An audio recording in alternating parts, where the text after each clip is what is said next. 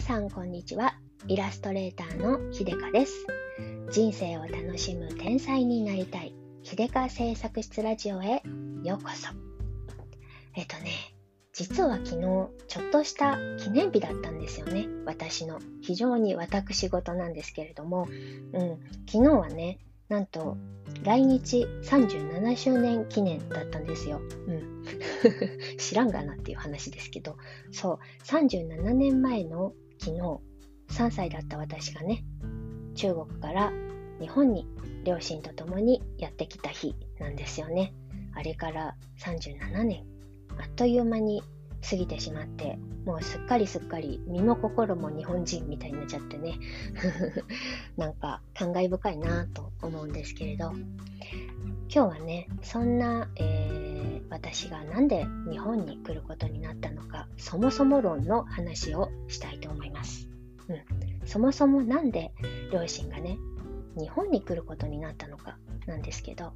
それの、えーと大きなね要因がね私のおばあちゃんにあるんです。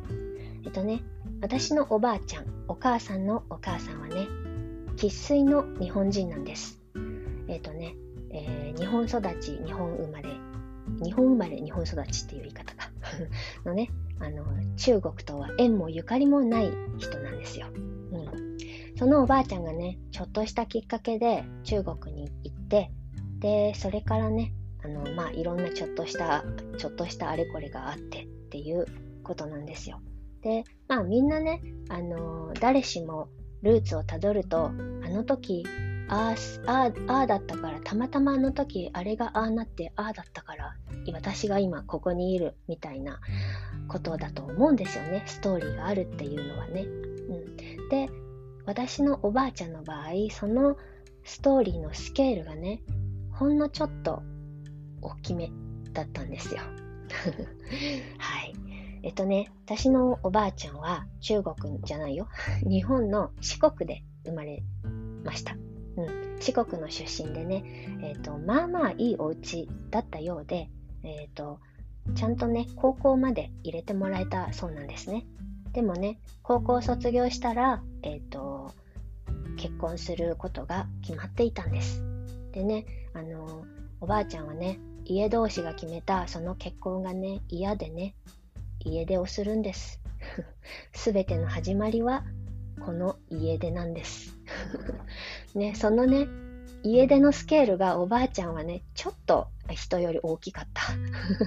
そう、どこへ家出したかというと、はい、ご察しの通り、中国なんですよ。うん、当時ね、中国の東北部にはね、あの日本が占領している地域があって満州国と呼ばれていましたそ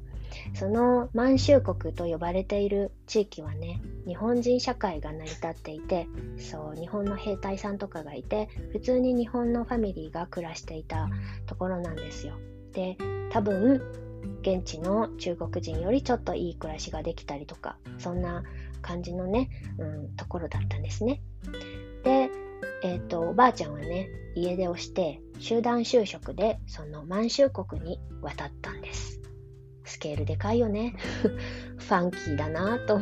思うし。うん。でね、その、その満州国で、えっ、ー、と、私の母から聞いた話だと、その満州国で、なんか、郵便局みたいなところで、あの、勤めることができたそうでね。そこで仕事とか、うん、一発に、うん、暮らせるような感じになったらしいんですよ。しかし、あのー、悲劇というか、歴史と歴史の運命のね、この波に飲まれてしまうわけなんですけれども、その、えー、満州国に渡ったわずか数ヶ月後にね、日本が敗戦してしまうんです。そう。日本はね、敗戦して満州国ををあのがねなくなってで日本兵がねすごい勢いで撤収するわけですよ。でその頃にはあの中国を、えーと、援護し援助していたロシアからねロシア兵とかがバーッとなだれ込んできた込んできていて非常に混乱の渦中にあったようなんですね。でねそんなところであの女の子であるおばあちゃんはね身動きが取れなくなってしまったそう当時その辺りはね非常に混乱していて女子とかはねなかなか自由に動く行動が取れなかったですよ。非常に危険で危険すぎてあのうっかり見つかってしまったらねどこかに連れて行かれたりとかもうその場でね殺される乱暴される非常にありえる話だったんですよ。なのでもう日本に帰るなんていうよりももう現地で身を隠すっていうのが精一杯そんな状況だったそうなんです。でねおばあちゃんはそんなとそこでね、えー、住んでいた家の近所の人がねお隣さんかな？がねかくまってくれたんです親切にであのー、かくまってくれたそのお隣さんのお家の、えー、おとあのー、息子さんの嫁になってなったというわけなんですよ。はい。そこから、えー、母が生まれるという話ね。そう。なのでね、あの非常に激動の、あの時代を生きて、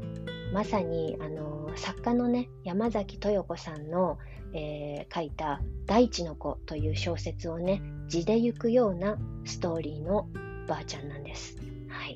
でねベタベタの日本語なまりの中国語でねそんな激動の時代をねたくましく生き抜いてなんと今もご存命中の90代ですわ、うん、90後半かなもう、うん、まだ元気とまではいかないけどね。まだまだしっかりしています。はい、すごい生命力ですよね。うん、そう、すべての始まりは、私のすべての始まりは、このばあちゃんのスケール大きめなあのアクションから起こったということなんですよ。はい、でね、その後なんで、えーと、日本に来たのか、あその後ね、まあえーとお、ばあちゃんはそのまま日本中国にて、えっと、家族を持って、えー、生き生き抜いたわけなんですけれどもね。そこで5人子供を産んで、えー、みんなそれぞれね大きくなってっていう感じなんですけれども、えー、その後ねあのじゃあなんで、えーと、母がね、え日本に移住することにしたのかっていうのはねあのきっかけがあってそれがね80年代のあの80年代にね日本政府が実施した中国残留邦人の引き上げ政策っていうやつなんです。聞いたことあります？引きなんかよく引き上げなんちゃらとかたまにねニュースとかで出たりするんですけれどもあれです。そうなので私と両親もその80年代のねまさにこの、えー、中国残留邦人の引き上げ政策の、あのー政策のおかげで、えーと、日本に移住することができたんです。なんかなのでねそれはね非常に感謝しかないですよね。当時は、えーと、私が暮らしていた私が生まれた地区っていうのはね非常にあの混乱していてあの非常に治安の悪いところだったんですよ。なので子育てにもとても向いていなくて、うん、両親はねその政策があの出たっていうのでね意を決して日本に移住したっていうことなんですよ。またね私の生まれた地区の話はねまた別の機会に改めて話したいなと思うんですけれどもそう。人間何があるかわからないですよね運命って。本当に本当に面白いなと思って。私の運命の全てはねこのおばあちゃんの 人よりちょっとスケールデカめのアクションのおかげ なんですよね。なんともそれをね思うとねこう非常に複雑な気持ちになるんですよ。戦争ってね本当に悲しいことだし、うん、避けてほしいことだし。でもそれが起きなかったら私はいなかったみたいな話にもなるし、まあそういう人いっぱいいると思うんですけどね、なんだかすごく複雑なんですよ。で、もう一つ思うのがね、その国同士がこういがみ合ってね、大きなスケールではね、国同士がいがみ合って、あの、お互い血を流し合う。けれども、その陰でね、えっ、ー、と、現地の人と人はね、敵同士であっても、やっぱり支え合って生きていくんだなっていうのをねすごく思うんですよ。人間って人間の優しさってすごいなっていつもねそれを思うとねなんかこう込み上げてくるものがあるんですよ。敵敵のね、えー、国のね人をねでも敵の国の、えー、子供とか敵の国の、えー、か弱い人、うん、一般市民に罪はないだから助けなきゃっていうそういうね人間の助ける本能とかすごすごいなって思うんですよ。この大地の子のねドラマを見た時もねあの我が家はね ごめんなさい私ちょっとこの話すると涙出ちゃうんですけどもうね泣きながらあの見てたんですけど本当にあの何人だろうとねあのそれぞれの国がねどんなにいがみ合おうとねそれまで一緒に、えーと、触れ合ってきた、えー、人同士はねお互いが何人だろうと関係ないんですよね。そして、えーと、身近なね誰かが困っていたりとかなんかそうやってあの命の危機にさらされていたっていうのをね目の当たりにしたらね多分人間って無条件に助けようとするんですよね。なんかそういう尊さってなんかなんでしょうねうまく言えないんですけど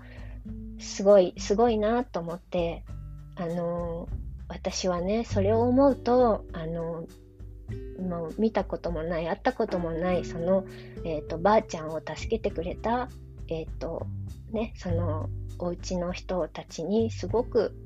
うん、ありがとうって言いたいなって思うんですよ。ダメだ。今日は予想外にちょっと感極まってしまってすいませんなんですけどね。あんな状況でね、えーと、敵国の人をかくまうっていうのはね自分たちの、えーと、命もね危険にさらすことになるわけですよ。それでも弱者を助けようとするそういう気持ちすごく尊いなと思ってうん。なんか人の優しさの上で成り立って今があるっていうのをね思い知らされるんですよね。それを思うと。うん、あの時のばあちゃんを助けてくれたあの隣人の人たちがいなかったら、えーと、私の母も私もここにはいない。そう思うとね本当になんか優しさの上でしか成り立っていない関係というかね、うん、だなって思うんですよね。うん、だからせめてそういう事実があったことを私だけは忘れないようにしたいなと思います。はい。ちょっとね な、何の話みたいになっちゃったんですけども、これは非常に、え、ー、と、深い、深すぎてうまく言えない話なんですけれども、うん、人の優しさって計り知れないすごい力を秘めているんですよね。そういうことを、うん、